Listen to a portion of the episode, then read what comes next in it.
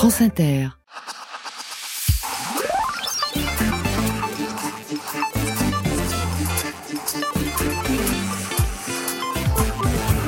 Comment toucher l'esprit pour porter le corps? Comment réparer la blessure quand elle est dans la tête? Comment prépare-t-on les autres?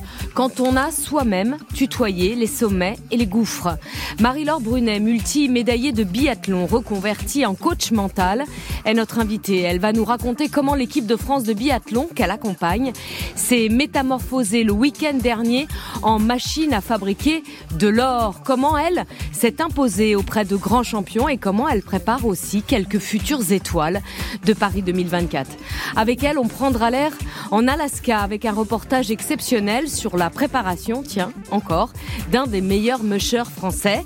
Valentin Winato nous parlera cette semaine de sa fatigue mentale, peut-être que Marie-Laure Brunet pourra l'aider.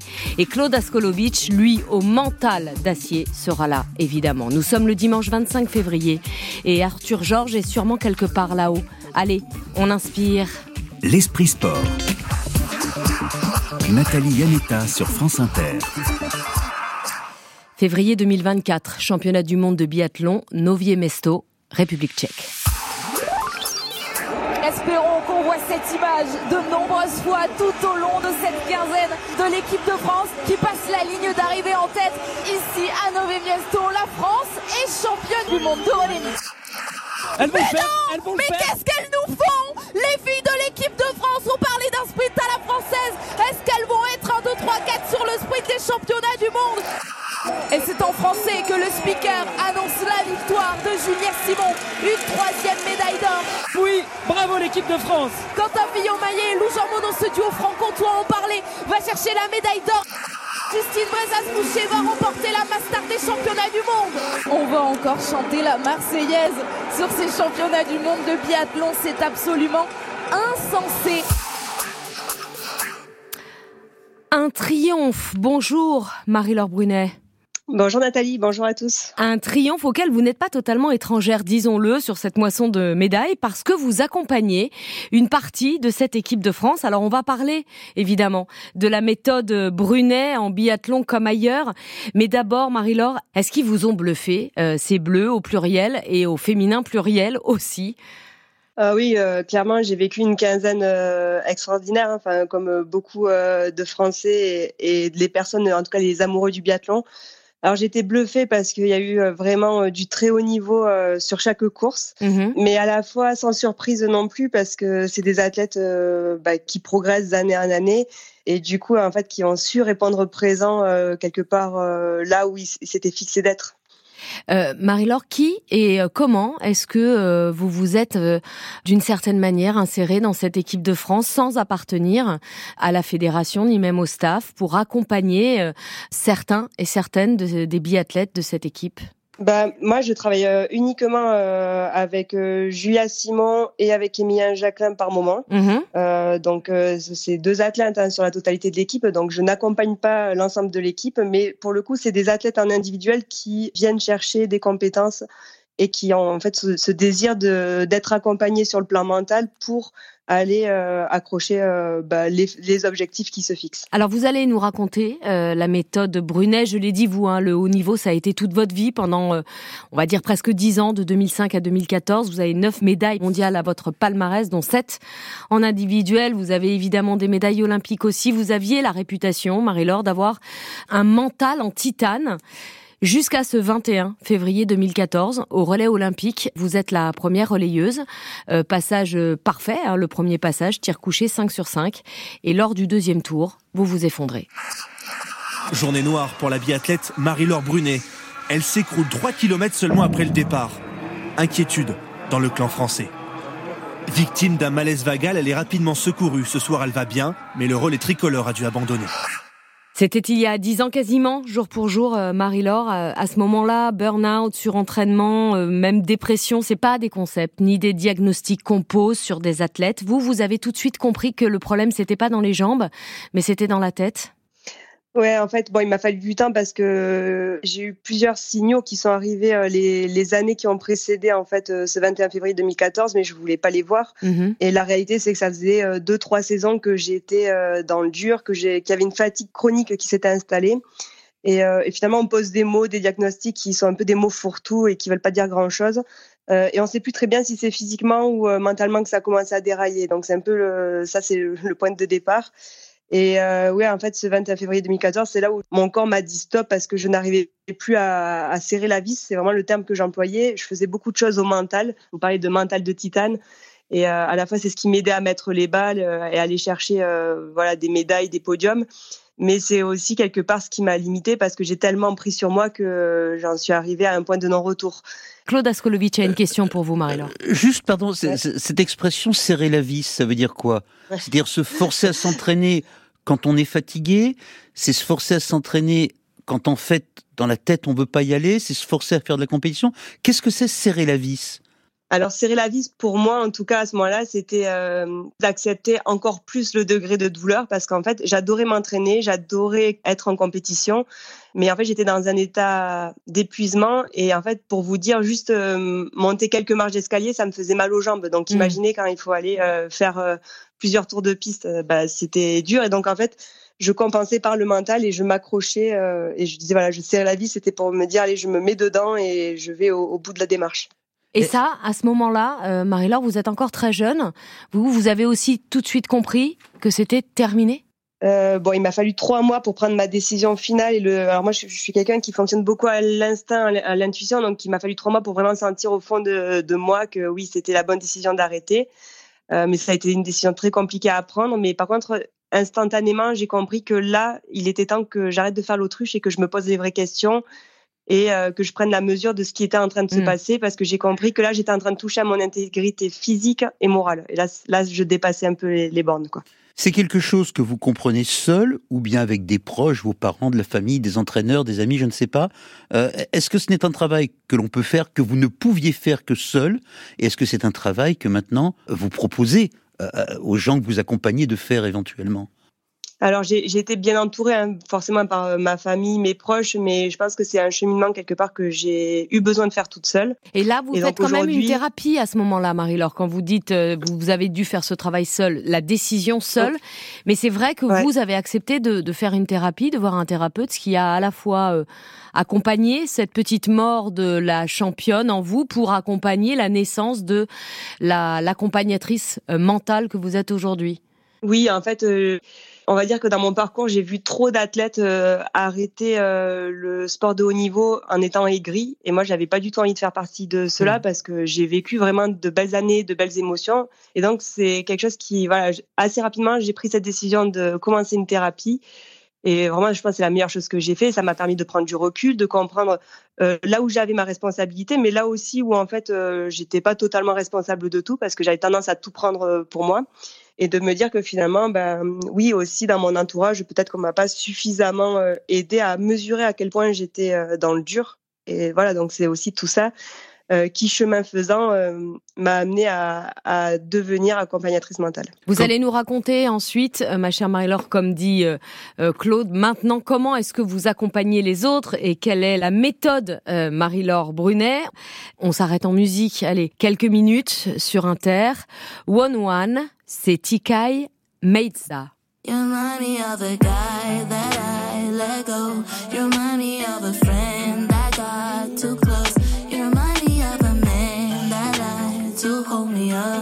playing games on the low, but you ain't one one. Remind me of a guy that I let go. You remind me of a friend that got too close. You remind me of a man that lied to hold me up. You playing games on the low, but you ain't one,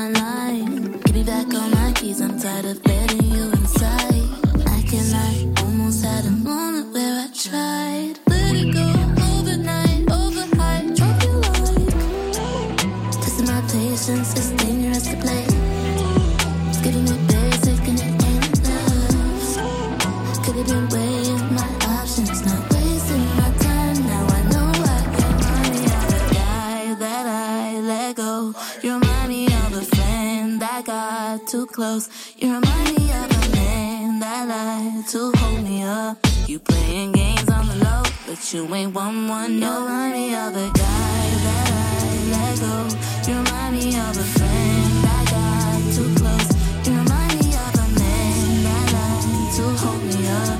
You playing games on the low, but you ain't one.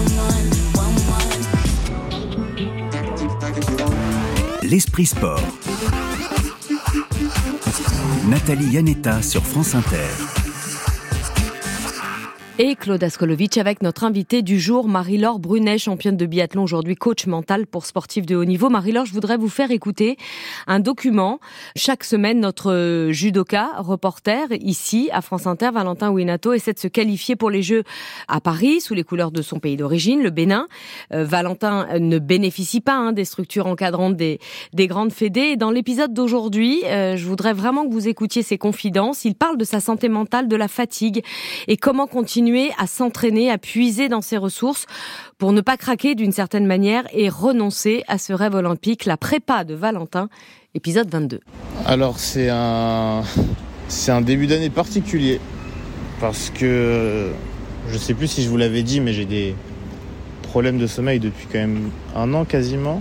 Et enfin bref, j'ai vu un médecin spécialiste de médecine interne pour euh, discuter. Je pensais vraiment qu'il allait me dire il faut mieux dormir la nuit. Et il m'a dit qu'en fait, euh, il m'a diagnostiqué une dépression, paraît-il, ce qui arrive quand on a une surcharge cognitive. Je crois qu'il a dit ça. Il n'y a pas de secret, hein, l'enchaînement du travail, des entraînements, des compétitions, des galères d'argent, de sponsors, et ben voilà, hein, euh, voilà ce que ça donne. Après, il m'a posé des questions et effectivement, euh, quand les gens me demandent comment ça se passe la course olympique, la première chose que je réponds à chaque fois, c'est ouais, c'est un peu dur, hein, c'est un peu chargé. Et euh, il m'a demandé si j'avais hâte d'être au JO. Et j'ai dit que j'avais hâte que les JO soient passés pour les vacances qui arrivent après. Donc effectivement, euh, il a peut-être pas tort. hein. Il a regardé mes prises de sang, il m'a quand même dit Votre masse musculaire est impressionnante. Ah bah quand même docteur Enfin une bonne nouvelle Bon j'en rigole quand même, c'est pas la fin du monde.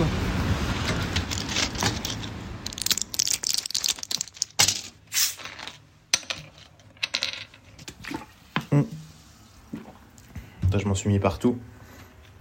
Donc là, ça fait un mois et demi que je prends les euh, antidépresseurs. J'ai mon deuxième rendez-vous avec le médecin aujourd'hui pour faire un bilan. La porte est ouverte. Bonjour, vous allez bien? Ouais, bien. Deuxième rendez-vous avec le médecin, donc on a reparlé de cette euh, fameuse dépression en réaction avec le fait d'avoir trop de choses à gérer.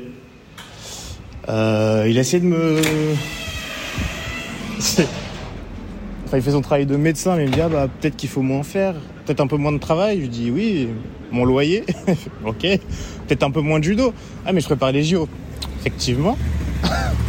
Euh, il dit bon bah je crois qu'effectivement vous avez raison. Je lui ai dit que j'avais euh, tourné euh, la situation dans tous les sens. Il m'a dit bon si vous êtes sûr de pourquoi vous le faites et que vous êtes prêt à endurer encore 5 mois de euh, cette fatigue, cette euh, c'est dur. Hein. Je vous là je vous le dis euh, je vous le dis sur un ton léger etc. Mais la vérité c'est que c'est euh, très dur. C'est que un jour sur deux vous avez envie de chialer, un jour sur deux vous avez envie de tout arrêter. Parfois des idées un peu noires. Ça c'est la vérité. Mais d'un autre côté j'ai pas tellement le choix. Une vie pour les JO donc. Il reste 5 mois, on y va tout droit. Et encore une fois, je vous l'ai dit la semaine dernière, mais, mais je suis ultra bien entouré. J'ai des amis incroyables, je reçois des messages d'encouragement de toutes parts, donc euh, on est parti. Qu'est-ce que ça vous inspire, le témoignage, le récit et l'expérience de Valentin, euh, Marie-Laure? Bah, je trouve euh, que le, le témoignage de Valentin est, enfin, il me touche parce que ça montre euh, la difficulté euh, du sport de haut niveau et aussi le côté où en fait, euh, tous les athlètes de haut niveau ne sont pas logés à la même enseigne. Mhm. Et, euh, et donc, il y en a, c'est vrai que qui arrivent euh, à vivre de leur sport et du coup, ça permet de d'avoir un certain confort pour pouvoir vraiment être concentré euh, uniquement sur la, la performance. Euh, quand d'autres ont besoin aussi bah, de, de travailler, de voilà, il y y a aussi l'aspect financier, logistique euh, qui entre en compte. Et ce qui est évident, euh, c'est que là, il parle de surcharge cognitive et c'est quelque chose qui est fréquent. Alors en France, il y a beaucoup de choses qui se sont mises en place les dernières années pour éviter ça, mais c'est une réalité. En tout cas, dans les générations passées, on, on a beaucoup de témoignages qui ressemblent à ce que Valentin évoque, Mm. et c'est sûr que c'est triste parce que quand on parle de pensées euh, négatives, de Ouais, le manque de sommeil, alors ça c'est quelque chose qui est important et ça c'est vraiment j'ai envie de m'attarder dessus parce que c'est un des premiers signes en fait de fatigue chronique, de dépression, de surentraînement.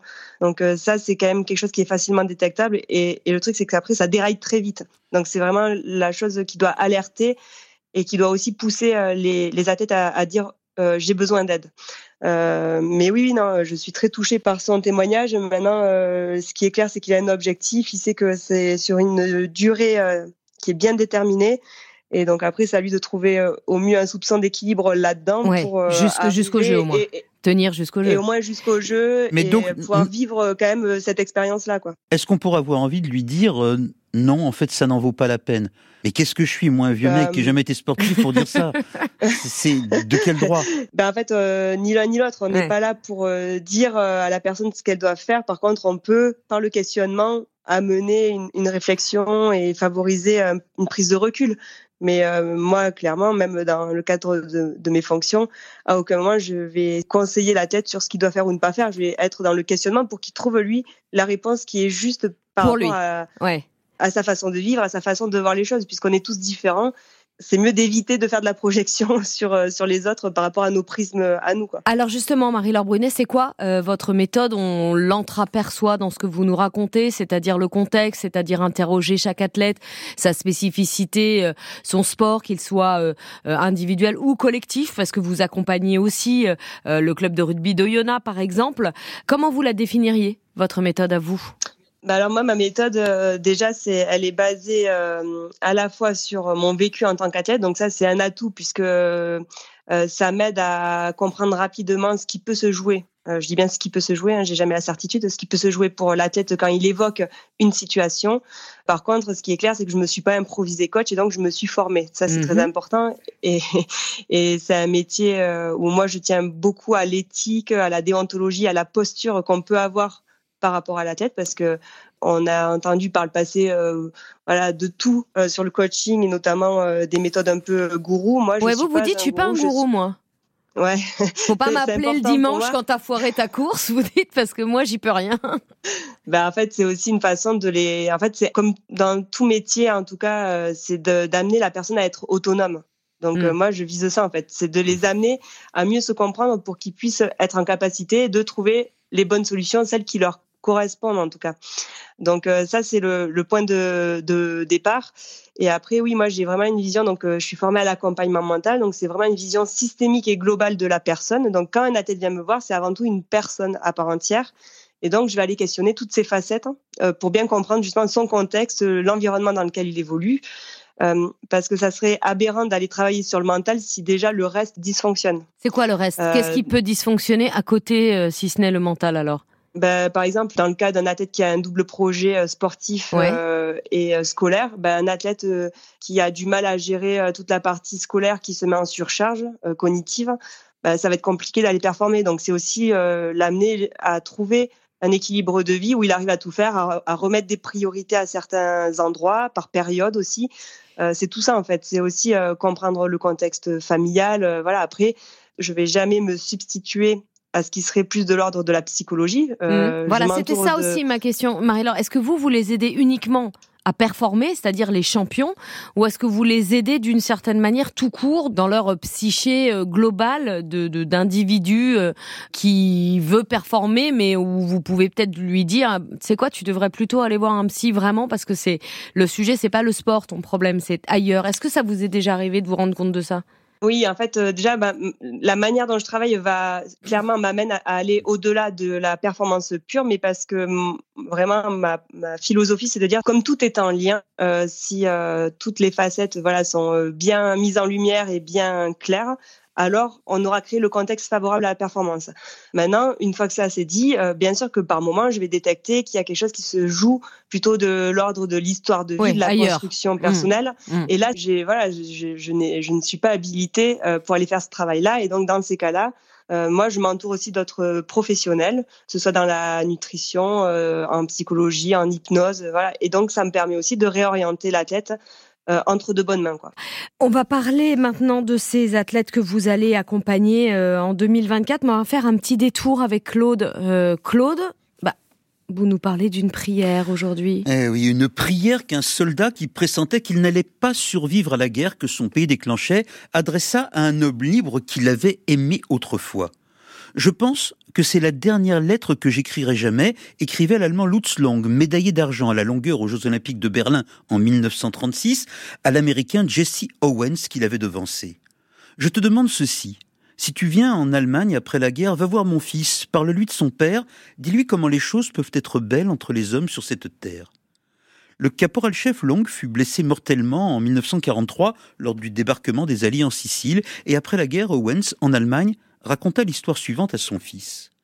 Il lui dit que lors des qualifications de la longueur à Berlin, lui, Jesse Owens, avait raté ses deux premiers essais. Perturbé parce qu'il entourait un athlète noir dans la capitale du nazisme, il avait mordu ses sauts, il avait dépassé la planche d'appel, et s'il ratait encore, tout serait fini.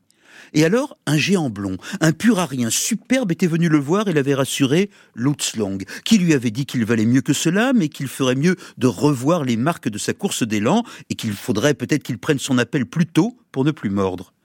Owens avait écouté, il s'en était sorti, et dans la finale, il était entré dans l'histoire au-delà de 8 mètres. Sur le podium, longue médaille d'argent avait fait le salut nazi, mais ensuite, aux yeux du monde, et tant pis pour Hitler, les deux hommes s'étaient fabriqué une bulle d'estime et d'amitié, riant et bavardant ensemble sur le stade. Et je vous raconte cette histoire qui est un trésor parce qu'elle est menacée de devenir incompréhensible Bah, menacé par quoi? Par les dirigeants indignes de l'athlétisme mondial, les patrons de l'athlète qui ont conçu le projet absurde de réformer le saut en longueur en supprimant la planche d'appel et sa contrainte féconde. Alors fini l'obligation de prendre son envol avant la marque, fini la menace du saut mordu, fini l'entraînement spécifique du sauteur en longueur qui doit savoir viser juste et loin à la fois, maîtriser sa vitesse et sa foulée, fini ce qui différencie le saut en longueur, une discipline sportive, d'un amusement primaire, celui qui court le plus vite et qui saute le plus loin. Désormais, si World Athletics, c'est le nom de la fédération, va au bout de son idée, les sauteurs prendront leur élan dans une zone élargie, la technologie calculera la longueur de leur saut à partir de leur point de décollage, ça devrait rendre, dit-on, la compétition plus fluide, lisible instantanément, ça va supprimer l'angoisse, la frustration, nuisible aux performances, oh, ça va briller. Sauf que cette envie de faire show est une réinvention périlleuse, car l'athlète aura beau faire, il ne sera jamais spectaculaire. Au sens du showtime, ce n'est pas sa nature. L'athlétisme, il se révèle dans la splendeur des chiffres, dans l'art d'une foulée, dans le tremblement de la barre qui ne tombe pas, dans le muscle du coureur que, en le regardant, je devine, c'est lactique, dans le doute qui nous vient tandis que l'on mesure. L'athlétisme n'existe pas en dehors de sa science qui est son humanité. Et en supprimant à la longueur la barre et le mordu, on va supprimer ce qui rendit possible la peur de Owens et la chevalerie de Long. On va annuler ce qui les avait réunis, leur entente unique, celle de deux athlètes. Elle deviendra banale, donc illisible. Ainsi font les vandales quand ils ravagent nos Mais les athlètes protestent contre cette réforme, Claude. Et il faut les entendre, ces athlètes, à commencer par le plus grand d'entre eux, Carl Lewis, le seul que l'on peut comparer à Owens. Ils sont venus dire qu'ils n'ont que faire d'un changement trivial, qu'ils ont choisi la longueur pour ce qu'elle est, une joie et une ascèse, et c'est leur vie même ce qui les a fait grands que l'on veut balayer.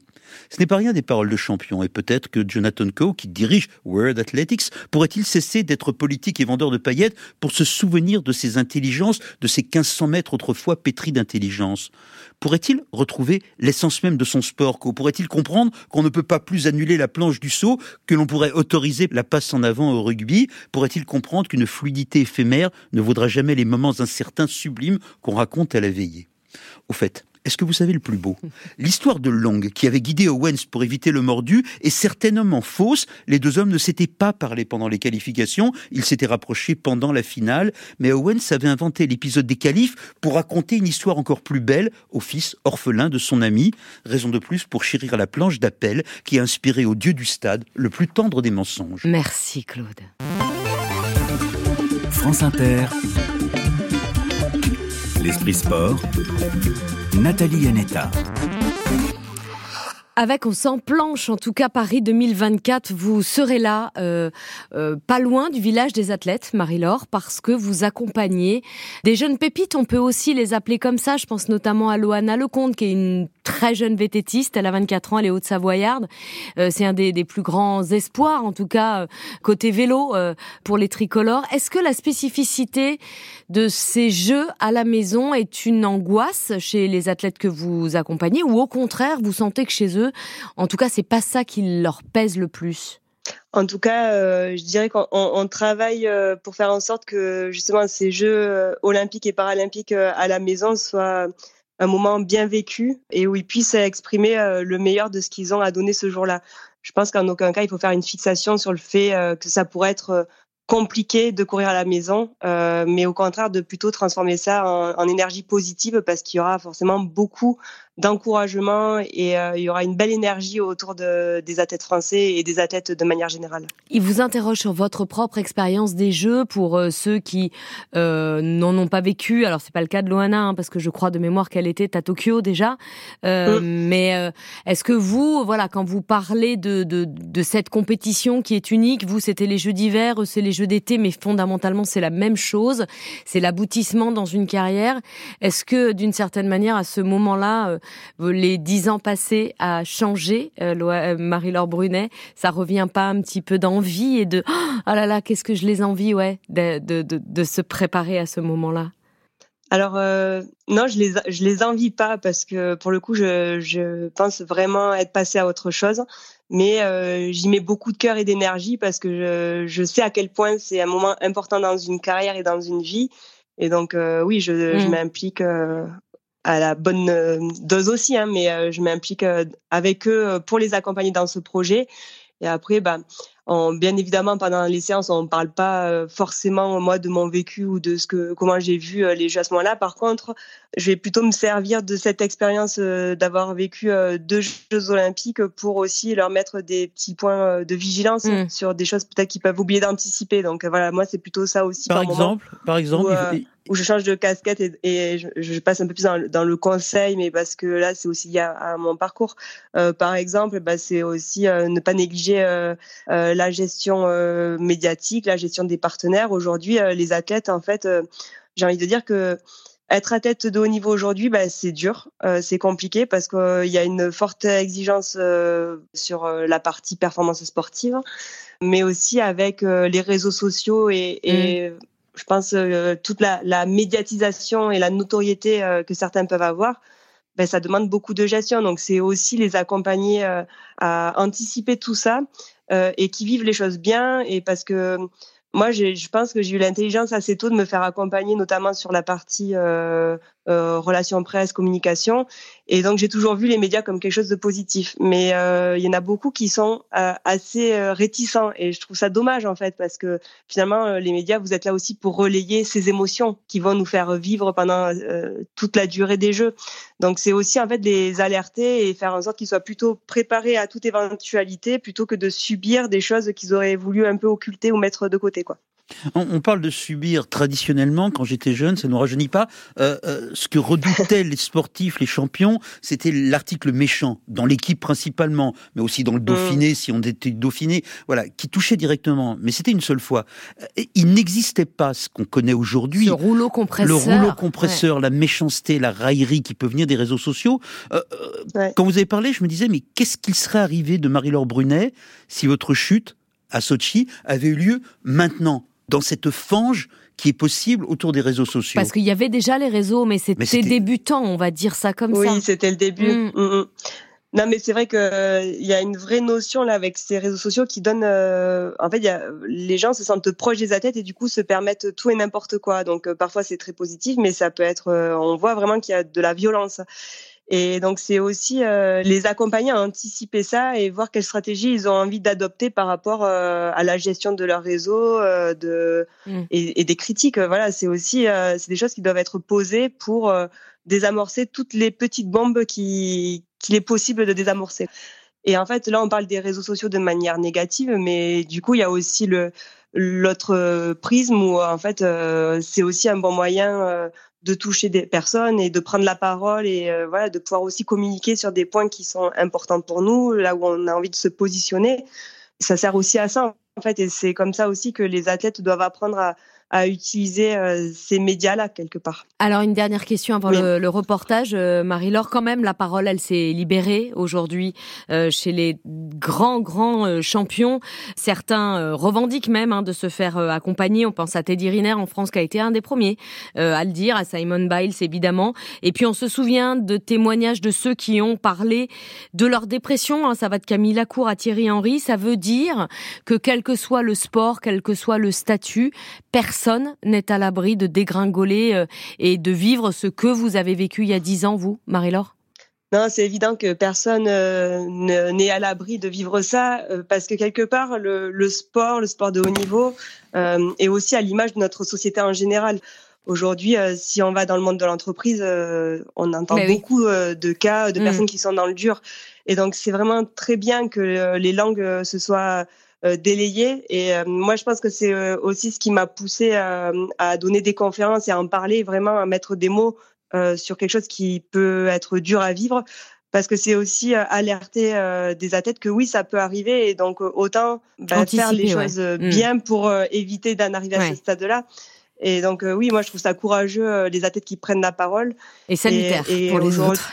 Ouais, c'est salutaire et puis surtout ça pousse aussi euh, les fédérations, les clubs, euh, les différentes structures à s'entourer et à commencer à mettre des personnes Mm. ressources sur le plan mental, que ce soit des psychologues, des préparateurs mentaux, des accompagnateurs mentaux, pour justement euh, mettre ce sujet-là au centre de la performance, mais aussi du bien-être euh, des athlètes. Parce qu'un athlète qui est bien, euh, qui vit bien les choses, alors ce sera un, un athlète qui sera performant dans la durée, donc euh, et pas juste sur une performance one shot. Alors on va terminer avec un reportage que vous allez adorer, euh, Marie-Laure, puisqu'il s'agit de grande nature et de la plus grande course de chiens de traîneau au monde. Lydie Tarod part dans une semaine, le 2 mars, d'Anchorage, en Alaska, au programme pour les meilleurs, une dizaine de jours de course jusqu'à Nome. C'est à la pointe ouest du 49e État américain, un peu plus de 1700 kilomètres à travers la taïga, seul, avec ses chiens. Et parmi les mes chers participants, eh bien, il y a encore un Français, j'allais dire encore parce que Nicolas Petit-Dinic est un habitué. Il a couru presque toutes les éditions depuis 2011 et Sébastien Paour, notre correspondant aux États-Unis, l'a rencontré pendant sa préparation. C'est chez lui, à Big Lake, qui est à une heure de route d'Anchorage. Les aboiements ne laissent aucun doute, on est bien arrivé chez Nick Petit, une maison en bois, dans les bois et partout autour des niches. Ça, c'est Suzy. Hi, Suzy. Suzy, euh, je l'ai nommée après Susan Butcher. Et Susan a gagné à Iditarod quatre fois dans les années 90. Et ça, c'est Shubi. Hi, Shubi. Un de mes meilleurs euh, leaders. C'est le capitaine. Lui, il est un peu trop costaud, en fait. Il faut que le chien, il soit plus comme un athlète qu'un mec sur le canapé, quoi. Nick passe toute l'année ou presque à préparer son attelage, à choisir les 16 athlètes qui vont l'accompagner et qui d'ailleurs ont droit à des tests antidopage avant, pendant et après la course. Sélectionneur, entraîneur, je suis le Didier Deschamps de cet attelage. Nutritionniste. J'ai 35 chiens, euh, 34. Et dans les 34, il n'y en a pas 34 qui vont courir. Lui, il a, lui, il a 4 mois. Il va pas faire la ID Dress cette année. Puis il y en a qui ont 10 ans, il y en a qui ont 11 ans. Et pour terminer les 10 ou 15 jours à travers les sentiers, les rivières et les lacs gelés, par des températures qui peuvent tomber sous les moins 50, il faut arriver au bout avec au moins 5 chiens. Moi, mon, mon boulot, c'est de les nourrir et de les ralentir. Pour leur apprendre à pas bosser trop dur, en fait. Ça, ça c'est assez costaud pour monter les collines sans vraiment ralentir de trop. Donc en fait, il faut juste leur apprendre à tirer quand il faut. Le reste, on se balade ensemble. C'est- Donc c'est pas vraiment du boulot, c'est c'est une balade. Démonstration avec cet entraînement en traîneau à roues. Ah Dis Ça écoute mieux que les enfants. G. A pour aller à gauche, G pour aller à droite. Nick debout derrière sur le traîneau dans sa grosse combinaison, bonnet et moufle en peau de castor et d'élan. Pour les chiens, on leur fout des, des petites euh. Ça, c'est des petits, des petits gants pour les chiens. Ouais, des petits Ouais. chaussons avec un velcro. Voilà, ça pour chaque patte. Ça les dérange pas de vivre sur la neige et tout ça. Mais le truc, c'est dans le pied, il y a une boule de neige qui grossit et grossit et grossit pendant que le chien il marche. Et la boule de neige, elle est collée au poil. Avec les boulis, ça, ça empêche cette boule de neige de se développer entre leurs euh, orteils. Nick en prévoit 2500 rien que pour la course. Budget total sur l'année, plus de 90 000 euros. C'est un sac de bouffe par mois par chien. Le prix d'entrée dans la Ride Road, c'est 4000. Euh, Il y a des gens qui sponsorisent un chien, euh, du genre Mustard. Lui, il a une euh, dame qui s'appelle Marie, qui euh, sponsorise euh, Mustard. On cherche toujours, quoi. Et j'en ai pas de sponsor français. Faudrait peut-être en trouver, ouais. Nick Petit a déjà terminé deuxième, troisième, sixième de l'Iditarod. Il espère finir cette année dans les cinq premiers. Départ de cette course euh, Lydie Tarod, ce sera le week-end prochain, le 2 mars. Euh, Marie-Laure, dernière petite question, Marie-Laure Brunet. Merci en tout cas d'avoir été notre invitée. Mais en fait, vous, vous faites que les sportifs de haut niveau. Ça veut dire que si Claude et moi, on a un petit coup de mou, par exemple, euh, on peut pas venir vous voir. Ah si, vous êtes des athlètes de haut niveau, vous venez quand vous voulez. Ok, on va venir avant les Jeux parce qu'on a un drôle d'été qui nous attend nous aussi. Merci infiniment Marie-Laure Brunet d'avoir été noté, notre hein. invitée. Merci euh, pour l'attention que vous portez à nos sportifs après avoir été vous-même euh, une immense championne. Merci à mon équipe de champions du dimanche, à moi aussi, la direction des sports, avec en capitaine Alexandre Gilardi, Coyen Guen à la réalisation. Euh, Cette semaine, à la technique, c'était Guillaume Ficheux et à la programmation midi- musicale, pardon, comme d'habitude, Jean-Baptiste Audibert.